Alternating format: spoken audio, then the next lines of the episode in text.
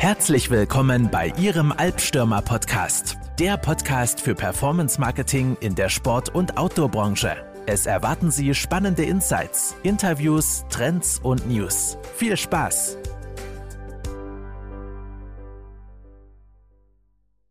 Ja, willkommen zurück äh, beim, beim Albstürmer Podcast. Ähm, heute mit dabei ist ein richtig cooler Gast und zwar ist es der Jens Nico Wiegand. Das ist der Head of Marketing von Gonzo, Gonzo Bikeware. Hat bestimmt schon mal der ein oder andere gehört, ähm, der in dem Business ist. Genau, Jens Nico, ähm, welcome to the show. Vielen Dank. Jens Nico, erzähl doch mal ein bisschen was ähm, über, über dich, über Gonzo. Ähm, was, was macht Gonzo in drei Sätzen? Drei Sätzen, das ist immer schwierig, aber ich versuche es mal. Wir machen Fahrradbekleidung. Wir fokussieren uns dabei ganz klar auf die Fahrradhose und ich würde noch sagen, wir sind aktuell im Umbruch. Ich glaube, okay. das, das ähm, ja, trifft, glaube ich, ganz gut zu auf uns als Marke. Wir sind tatsächlich eine sehr, sehr alt eingesessene Marke mit fast 100-jähriger Tradition und ähm, versuchen uns in den letzten Jahren so ein bisschen neu zu erfinden. Erzähl, äh, wo unsere Reise gehen. Ja, wo sie hingehen wird, das, das schauen wir mal. Aber wir hatten die Herausforderung, dass die Marke sich ähm, ja in, in, den letzten Jahrzehnten ähm, von einer sehr, sehr positiven Entwicklung hin eher zu einer ja nicht ganz so tollen ähm, Markenentwicklung bewegt hat. Und entsprechend äh, ja, war dann 2016 der Punkt erreicht, dass man Markenrelaunch äh, gestartet hat, der war dann 2018 für, eine, für einen Endkunden sichtbar. Und in dem Prozess sind wir immer noch. Ähm, wir wollen natürlich, wie viele Marken auch, wir wollen, wir wollen jünger werden, wir wollen natürlich auch immer modern sein und am Zahn der Zeit sein, speziell in, in den Zeiten, die wir gerade erleben. Und da muss man sagen, ähm, die ganze Corona-Situation, die hat uns als Marke sehr, sehr gut getan. Wir haben aber im Vorfeld ganz klar unsere Hausaufgaben auch erledigt, dass wir einen positiven Effekt erfahren durften. Und entsprechend, ähm, glaube ich, haben wir schon viel geschafft. Aber natürlich soll die Reise immer weitergehen und äh, ich glaube, wir haben auch noch sehr, sehr viel Potenzial, uns zu entwickeln. Cool. Äh, sehr schön. Also ich glaube, das ist gerade was, was Gonzo besonders ausmacht. Einfach, dass das einfach so ein wahnsinniges Traditionsunternehmen ist. Ich glaube, es gibt kaum eine Marke auf dem Markt, äh, die wirklich 100, 100 Jahre schon äh, auf dem Markt ist. Ähm, auch gerade die Situation, ich glaube, die Bike-Branche wirklich absoluter Winner der Corona-Krise. Ähm, es gibt, gibt natürlich viele Branchen, auch im Sportbusiness, die darunter gelitten haben. Ähm, Erzähl doch mal ein bisschen, was waren auch so die, die Mitarbeiterentwicklung? Wo, wie viele Mitarbeiter hatten gerade Gonzo und wie hat sich das in den letzten Jahren entwickelt? Ja, da, da muss man ein bisschen ausholen. Ähm, wir, wir gehören seit einigen Jahren zu Meiersports GmbH und die Meiersports GmbH, die gehört wiederum zur Schwan Stabilo Outdoor Gruppe und den meisten wird es was sagen, Stabilo, die Stifte, das ist im Prinzip unser, unser Mutterkonzern. Das heißt, es ist gar nicht so einfach zu sagen, wie viele Mitarbeiter nur für Gonzo tätig sind, weil natürlich einige Mitarbeiter bei uns im Unternehmen für die Marken Meyer Sports und Gonzo arbeiten oder noch weiter gefasst. Ah, okay, das, das wusste ich auch noch gar nicht. Genau. Also, spannend. Genau, ja. das, das weiß man auch in der Regel nicht, weil alle Marken, die quasi unter diesem Dachverband quasi stecken, sehr, sehr autonom handeln. Das mhm. heißt, die Marken Meyer Sports, Gonzo, Deuter und Orthovox, die in dieser spanische Bilo Autor Gruppe sind, agieren und arbeiten total unabhängig. Und deswegen sieht man das auch nicht auf den ersten Blick, was quasi hinter unserer, in Anführungszeichen, kleinen Marke steckt. Und wenn man das aber mal runterbrechen würde, bei unserem Standort in Könken, das ist in der Nähe von Stuttgart, da sitzen im Gebäude ungefähr 80 Personen. Und da davon würde ich sagen, arbeiten ausschließlich nur für Gonzo, ja, ungefähr 15 Personen. Okay. Ähm, und dann gibt es aber ganz viele Leute, die eben für beide Marken mitarbeiten. Das finde ich ein total interessanter Punkt, dass es wirklich so ist, dass man dann wirklich markenübergreifend auch arbeitet, obwohl ja die Marken an sich recht autonom sind. Wie funktioniert denn da so? Ist es so gegliedert, dass ich irgendwie drei Tage für die Marke und zwei Tage für die andere Marke arbeite? Oder dass es total unabhängig von Projekt oder. Ja, Wissensstand der jeweiligen Mitarbeiter ist? Oder wie kann man sich das vorstellen? Ja, also man muss das sich eigentlich ganz einfach vorstellen in Bereichen, ähm, wo man sich auch wirklich nur auf eine Marke konzentrieren kann. Da arbeitet jeder nur für eine Marke. Also zum Beispiel das Marketing MySports und Gonzo ist ähm, separat aufge aufgestellt und aufgeteilt. Genauso auch im Produktmanagement und im Vertrieb. Wo dann einfach Schnittpunkte da sind, sind ähm, solche Bereiche wie IT, Buchhaltung und so weiter da Klar. kann man ja auch fast schon sagen, das ist markenunabhängig. Ähm, aber für, sagen wir mal, die, die kreativen Bereiche oder die Bereiche, die ganz nah an der Marke sind, da arbeiten die Mitarbeiter wirklich markenspezifisch. Klar, irgendwo natürlich auch kostensparend, ne? wenn ich mir natürlich die IT und so weiter in dem Sinne spare, dass ich nur einmal für äh, die gesamte Gruppe dann brauche. Absolut, genau. Sehr, sehr cool. Jens Nico, erzähl doch mal ein bisschen was zu deinem persönlichen Hintergrund. Ähm, du bist ja schon lange generell im Marketing tätig. Ähm, vielleicht kannst du uns da ein bisschen was erzählen. Was war dein Weg zu Gonzo? Ähm, was hast du davor gemacht? Ähm, was ja. begeistert dich so an Marketing? Ja, also was begeistert mich am Marketing ist ähm, gar, nicht, gar nicht so einfach zu beantworten, weil die, die Begeisterung, die es für mich ausmacht, ist die Vielseitigkeit. Ähm, was mich schon immer begeistert, ist das Thema Kommunikation und ähm, das Thema Marke. Ähm, mein, mein Weg quasi dahin war auch jetzt nicht so, dass ich gesagt habe, ich möchte unbedingt im Marketing arbeiten, sondern ich komme eigentlich eher aus der Ecke Unternehmenskommunikation bzw. Markenführung und ähm, habe mir nach dem Studium, also ich habe das sehr spezifisch studiert und habe mir nach dem Studium auch aufgrund meiner vielseitigen Erfahrung in, in diversen Praktika und während meiner Ausbildung, habe ich mich dafür entschieden, dass ich zu einer Marke möchte und am liebsten zu einer recht kleinen Marke. Also eben nicht zu dem, was ich auch davor viel kennengelernt habe. Ich war bei Bosch E-Bike, ich war äh, mein Praktikum bei Porsche, ich habe in einem großen Medizintechnikkonzern eine Ausbildung gemacht. Ähm, da habe ich mich ganz bewusst dagegen entschieden, weil ich eben nicht diese, ja, diesen ganz spezifischen Blick auf ein Thema haben wollte, sondern ich wollte das Thema Kommunikation sehr, sehr breit angehen. Und so bin ich bei Gonzo im Marketing gelandet und ähm, wurde da auch von Anfang an mit vielen Themen konfrontiert, die ich so noch gar nicht kannte, beziehungsweise die ich mir vielleicht auch in dem Sinne nicht ausgesucht hätte. Und das ist genau das, was es irgendwo ausmacht. Ähm, sehr, sehr viele Themen quasi kennenzulernen, ganz neue Themen irgendwie ähm, verantworten zu müssen und sich gewissermaßen auch in manche Themen reinzufuchsen. Ähm, und das würde ich, ja, würde ich schon sagen, das ist das, was es absolut ausmacht, die Vielseitigkeit. Sehr cool. Ähm, generell geht es ja bei uns auch sehr stark so ums, ums Sportbusiness. Ähm, Gonzo ist natürlich eine alteingesessene Marke im Sportbusiness. Gibt es denn da so einen spezifischen Grund, warum gerade Gonzo? Äh, hast du da vielleicht irgendwas oder was dich vielleicht auch generell so am, am Sportbusiness begeistert? Ja, also im, im Sportbusiness begeistert mich natürlich, ähm, dass man als Mitarbeiter von, von, einer, von einer Marke, die dort eben tätig ist, dass man emotional sehr nah dran ist weil man natürlich selber den Sport lebt und ähm, auch in den Branchen und in den Themen einfach sehr tief drin ist. Ähm, das begeistert mich und äh, was es natürlich absolut ausmacht, ist die gewisse Lockerheit einfach in, in der Branche. Ähm, ich kenne es jetzt so nur im, im Radsportbereich. Ähm, da war für mich früher auch eine Eurobike ähm, einfach eine Messe, wo, wo man sich getroffen hat, wo man einfach den Spirit der, der ganzen Branche erlebt. Das fand ich schon immer sehr begeisternd. Und ähm, so erlebe ich es jetzt auch, wenn ich zum Beispiel auf einer ISPO bin ähm, und äh, das quasi aus dem wirklich großen Sportbereich mitbekomme. Ja. Das, das ist, schon, glaube ich, eine ganz, ja. ganz große Besonderheit.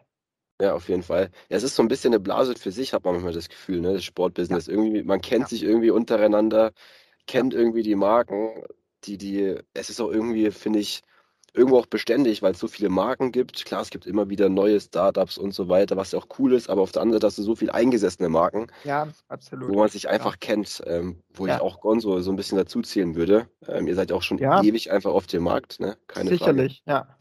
Also was, was in der Branche definitiv ist, ist, ist wahnsinnig menschlich irgendwo. Also du, du hast immer Gesichter, die man dann kennt oder die einfach schon lange in der Branche sind.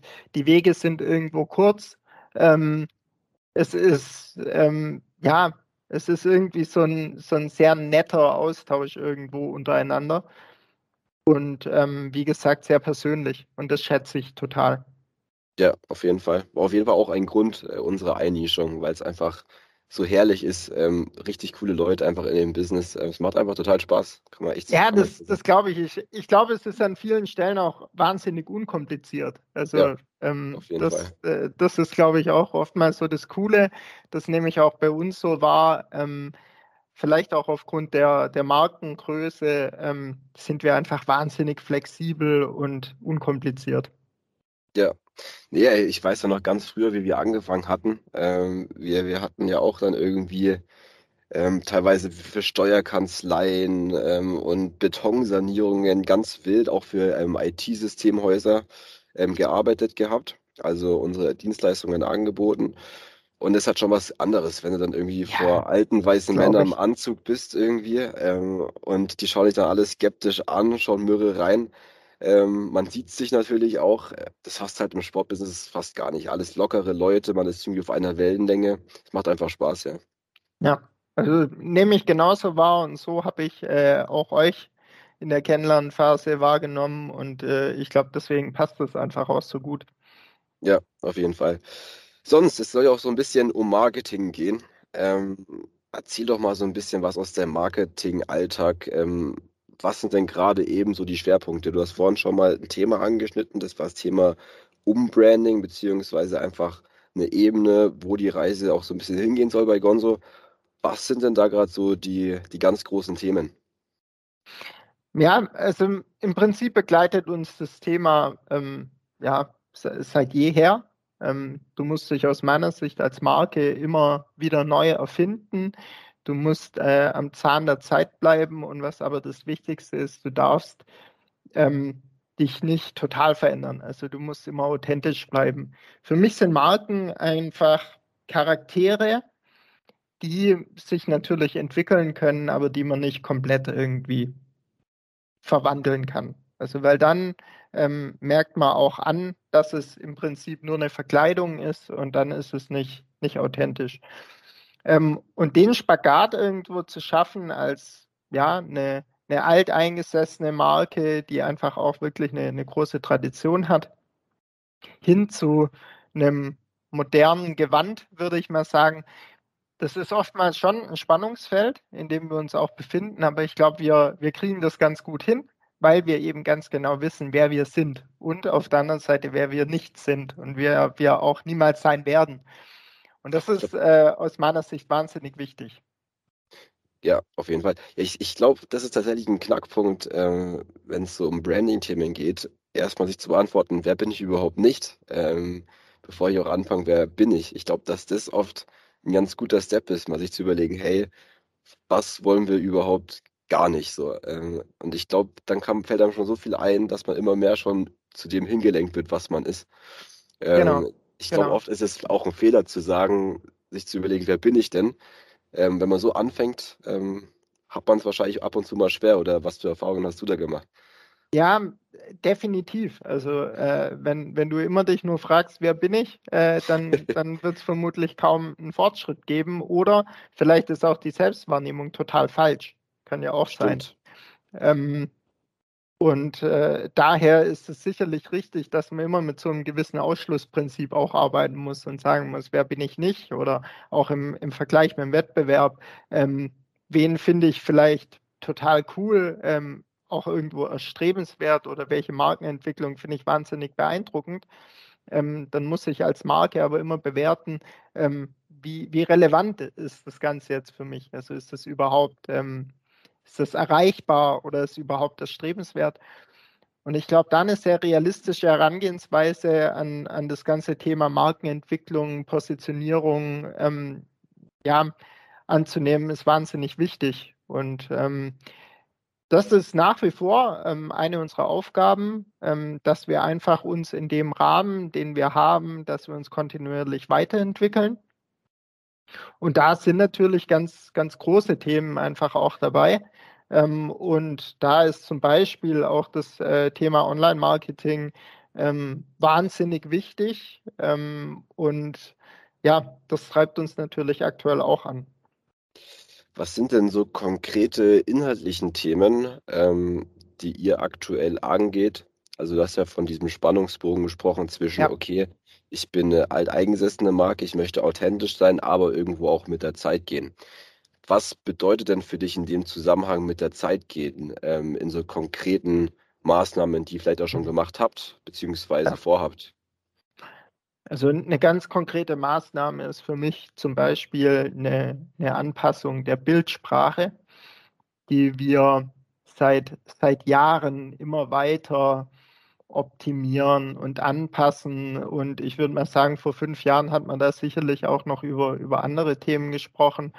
Ähm, heute geht es aus meiner Sicht ganz viel um Authentizität. Ähm, sorry.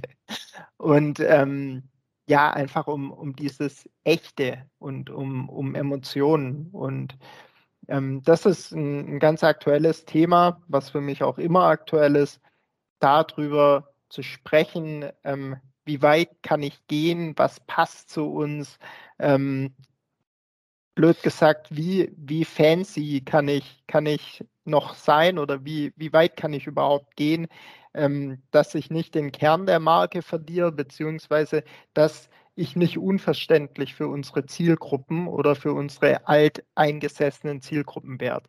Also ich möchte natürlich auch in dem Zusammenhang immer alle Kunden mitnehmen. Ich möchte neue ansprechen, aber genauso möchte ich eigentlich auch die Stammkunden und Fans ansprechen. Was ist denn, du hast gerade von fancy gesprochen, wenn wir das mal so ein bisschen als Stichwort nehmen fürs Thema, ich bewege mich vielleicht doch eher ein bisschen von diesem Ursprung weg, zu, zu hin was Neuem vielleicht auch. Was ist denn für dich so eine fancy äh, neue Bildsprache?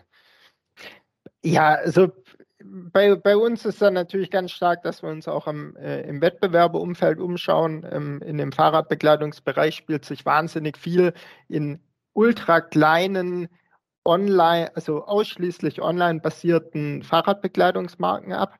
Und ähm, da passiert im Content-Bereich wahnsinnig viel Gutes. Also sehr authentisch, ähm, auch sehr ästhetisch und einfach sehr, sehr schön.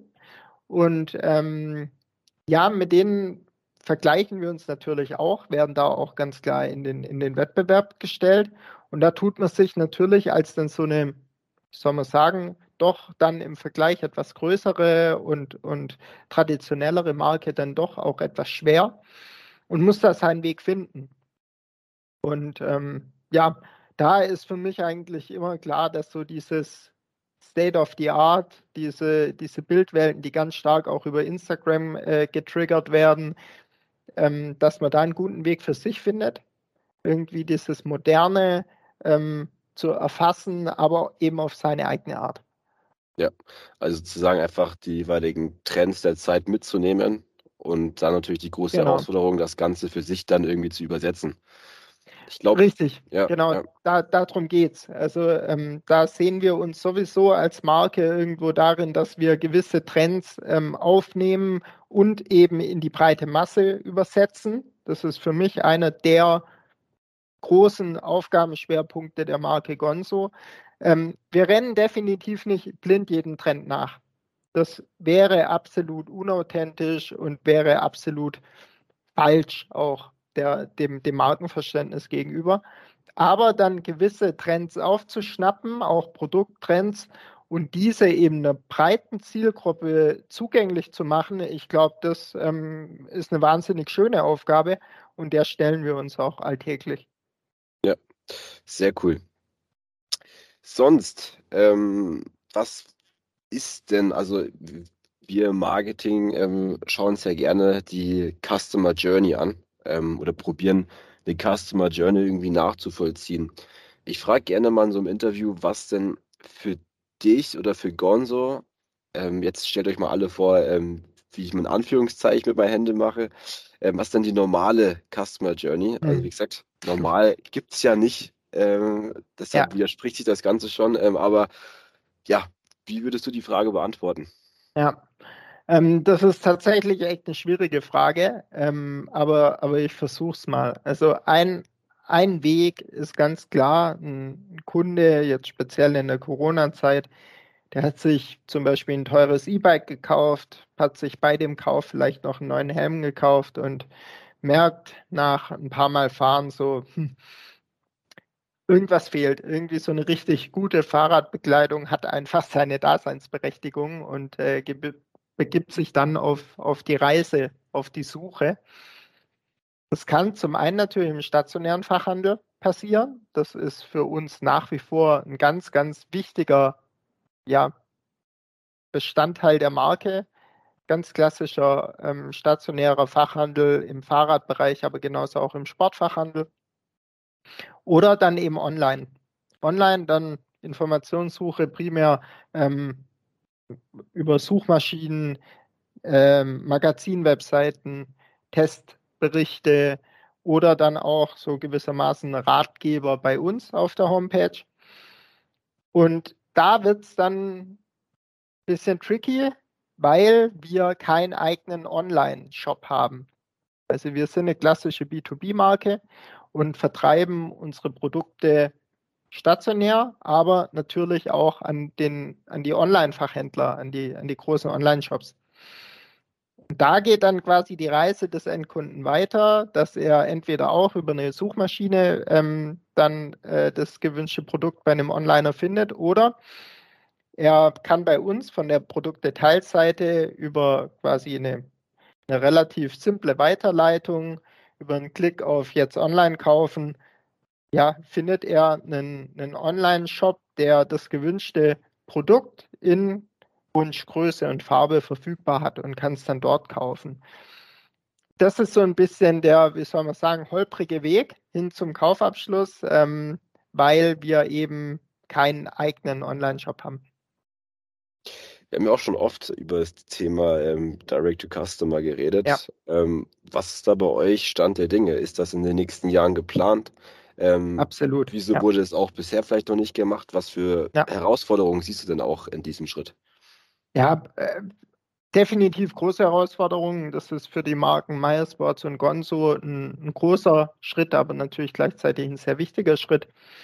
Ähm, aktuell quasi scheitert es noch ähm, an, an unserem System, ähm, an unserem ERP-System und da sind wir aktuell dran auf SSO-Ebene, also Schwanstabilo Outdoor-Gruppe ähm, wird da quasi ein System erhalten und das wird bei uns, der Meiersports GmbH, als erstes eingeführt und dann sind wir technisch bereit, um eben äh, Direct-to-Customer äh, verkaufen zu können. Da bedarf es dann natürlich ganz viele Schritte und ich glaube, das sind einfach die Herausforderungen, also nicht nur einen Shop dann quasi auf die Beine zu stellen, sondern dann auch intern die Prozesse anzupassen. Das heißt, Kundenservice ist aus meiner Sicht ein Riesenthema. Ähm, und, und da gibt es sicherlich noch viele Themen, ähm, die wir angehen müssen im Vorfeld. Ähm, aber wir, wir schauen da wirklich mit, mit großer Freude und Zuversicht ähm, der Zeit entgegen, wenn wir, wenn wir soweit sind und ähm, werden da natürlich auch alle Hebel in Gange setzen, dass es dann zu einem guten ähm, Shop-Erlebnis quasi auch für einen Endkunden wird. Mal angenommen, ähm, technische Voraussetzungen wären alle gegeben, interne Strukturen würden auch passen und ähm, du hättest jetzt einen Knopf vor dir und du würdest den Knopf drücken ähm, und dann wäre plötzlich Direct to Customer alles online. Würdest du diesen Knopf ohne Bedenken drücken oder hättest du bei dir irgendwo noch im Kopf so irgendwelche Stimmen, die dir sagen, oh oh, was werden, wie werden da wohl die Händler darauf reagieren? Das wird definitiv kommen. Also wir, wir haben aus Vertriebssicht so wirklich gute und sehr, sehr partnerschaftliche Beziehungen zu unseren Fachhändlern, ob es kleine sind oder große. Ähm, der, da wird die Frage definitiv kommen oder da werden auch gewissermaßen negative Stimmen aufkommen, ohne Frage. Das sind wir gewissermaßen aber auch vorbereitet und glauben, dass, dass es trotzdem sehr, sehr gut funktionieren kann. Unsere Schwestermarke Deuter hat das ähm, erst vor kurzem aus meiner Sicht wahnsinnig gut und souverän hinbekommen. Die haben als auch klassische Fachhandelsmarke ähm, dann natürlich auch einen gewissen Gegenwind gespürt, ähm, haben das aber wirklich toll gemanagt, ähm, dass von diesem Gegenwind, glaube ich, so gut wie nichts mehr übrig geblieben ist. Also beide Wege funktionieren nach wie vor sehr, sehr gut. Beide Wege ergänzen sich auch absolut. Also ich würde jetzt nicht den einen ähm, Weg komplett abstellen wollen. Also ich würde jetzt nicht mehr nicht, nicht sagen wollen, so jetzt nur noch ähm, über den eigenen Online-Shop, ähm, sondern die Mischung, die ist, glaube ich, perfekt für uns als Marke und deswegen freuen wir uns auch drauf. Was wäre denn aus deiner Sicht der Worst Case, der passieren könnte? Ähm, also ich denke mal, viele, oder ich war schon mit vielen, vielen Brands im Kontakt, ähm, wo auch vielleicht mal Direct to Customer aufgekommen ist, aber das dann ganz schnell wieder ad acta gelegt wurde, weil man eben Angst hat, Händler ähm, können einen vielleicht irgendwie aus dem Sortiment streichen und so weiter. Ähm, was wäre denn aus deiner Sicht der Worst Case, beziehungsweise was würdest du ähm, zu einer Marke sagen, die wirklich so krasse Bedenken hat? Ja, also klar, Worst Case wäre natürlich, wenn man bei unseren absoluten Top-Kunden quasi ausgelistet wird und gesagt wird, ähm, nee, ähm, da machen wir nicht mit. Ähm, kann ich mir nicht vorstellen, dass es, äh, dass es zu solchen Szenarien heutzutage noch kommt, ähm, weil ich, ich würde mal behaupten, der aller, allergrößte Teil an Marken geht eben diesen hybriden Weg und der funktioniert auch sehr gut. Ähm, den Marken, die, die sich komplett dagegen sträuben, denen würde ich definitiv sagen, dass das eine ganz, ganz große und wichtige Chance entgeht, deutlich näher an Endkunden ranzukommen. Also nicht nur eben das klassische Verkaufen, sondern eben dieser Austausch steht da wahnsinnig im Vordergrund. Den schaffen wir aktuell auch schon ganz gut, ähm, aber eben zu einem ganz, ganz kleinen Bruchteil an Kunden. Und ähm, durch einen eigenen Shop und durch, durch die ganze Infrastruktur drumherum kommen wir natürlich viel näher an den Endkunden, können viel enger in den Austausch gehen und ähm, können, glaube ich, so die Marke noch besser auf die Bedürfnisse unserer tatsächlichen Kunden ausrichten. Ja, nee, also auch das aus Marketingbrille gesehen. Ich habe plötzlich Daten, die ich davor nie hatte. Ich sehe plötzlich, hey, wie lange habe ich klar. mich denn auf den jeweiligen Seiten aufgehalten? Wo sind denn meine Nutzer abgesprungen? Wo, was haben die Nutzer denn besonders interessiert? Ich habe ja heute so, so viele Softwares, wo ich ganz genau tracken kann, hey, ähm, auf diese Links wurde generell mehr geklickt, darauf wurde gar nicht geklickt. Ähm, ich habe Chat-Funktionen, wo ich direkt mit meinen Kunden interagieren kann. Ich habe digitale Kaufberatungen und so weiter. Ich meine, das sind Punkte, die fallen natürlich alle weg, wenn ich keinen eigenen Job habe. Klar, also speziell die ganzen Performance-Kennzahlen ähm, muss man auch jetzt ganz klar sagen, die fehlen uns einfach. Ähm, da, da, da sind wir nicht auf dem Stand, der, der, der heutigen Zeit und ähm, das fehlt uns an der einen oder anderen Stelle. Ähm, ich glaube, als Marke kannst du das nur einigermaßen gut kompensieren, wenn du, wenn du wahnsinnig nah irgendwo trotzdem an deinen Kunden dran bist, wenn du den, den Markt unglaublich gut verstehst, dann kannst du das im Ansatz kompensieren, aber ganz kompensieren kannst du es eben nicht. Und ähm, entsprechend ist es was, was sicherlich eine, eine ganz große Bereicherung sein wird und wie gesagt einfach State of the Art ist. So schaut's aus. Sehr cool. Ähm, das soll es eigentlich auch schon gewesen sein für heute. Ich glaube, wir haben ganz viel gelernt, ähm, wenn es darum geht, wie schaffe ich es, eine authentische Marke aufzubauen, beziehungsweise ähm, was für Herausforderungen habe ich auch irgendwo ähm, zwischen Markenbildung oder bleiben wir mal beim Fancy oder State of the Art, aber natürlich auch irgendwo authentisch bleiben und bei seinem Kern bleiben. Ich glaube, das ist ein, ja eine Thematik, wo sich fast jede Marke irgendwie mit auseinandersetzen muss. Ähm, ansonsten, klar, was mich auch mega interessiert hat, ähm, wie jetzt nochmal einfach der Stand der Dinge ist, Stichwort Direct to Customer, ähm, was da bei euch noch alles dazugehört, beziehungsweise ähm, was aus deiner Sicht die konkreten Vorteile hiervon sind. Ähm, war eine mega coole, spannende Episode, würde ich sagen. Ähm, hast du noch irgendwas zu sagen, Jens Sieger? Nee, hat, hat großen Spaß gemacht. Vielen Dank ähm, und äh, gerne wieder. Perfekt, dann bis dahin. Ciao, ciao. Tschüss. Das war's auch schon mit dieser Folge. Wir hoffen, Sie konnten einiges mitnehmen. Sie finden noch viel mehr Informationen zum Thema digitales Marketing für Sport und Outdoor in unserem Magazin unter alpstürmer.de/slash Magazin. Und wenn Sie Ihren Performance-Gipfel erreichen wollen, dann kontaktieren Sie uns unverbindlich unter alpstürmer.de/slash Kontakt. Wir freuen uns auf Sie.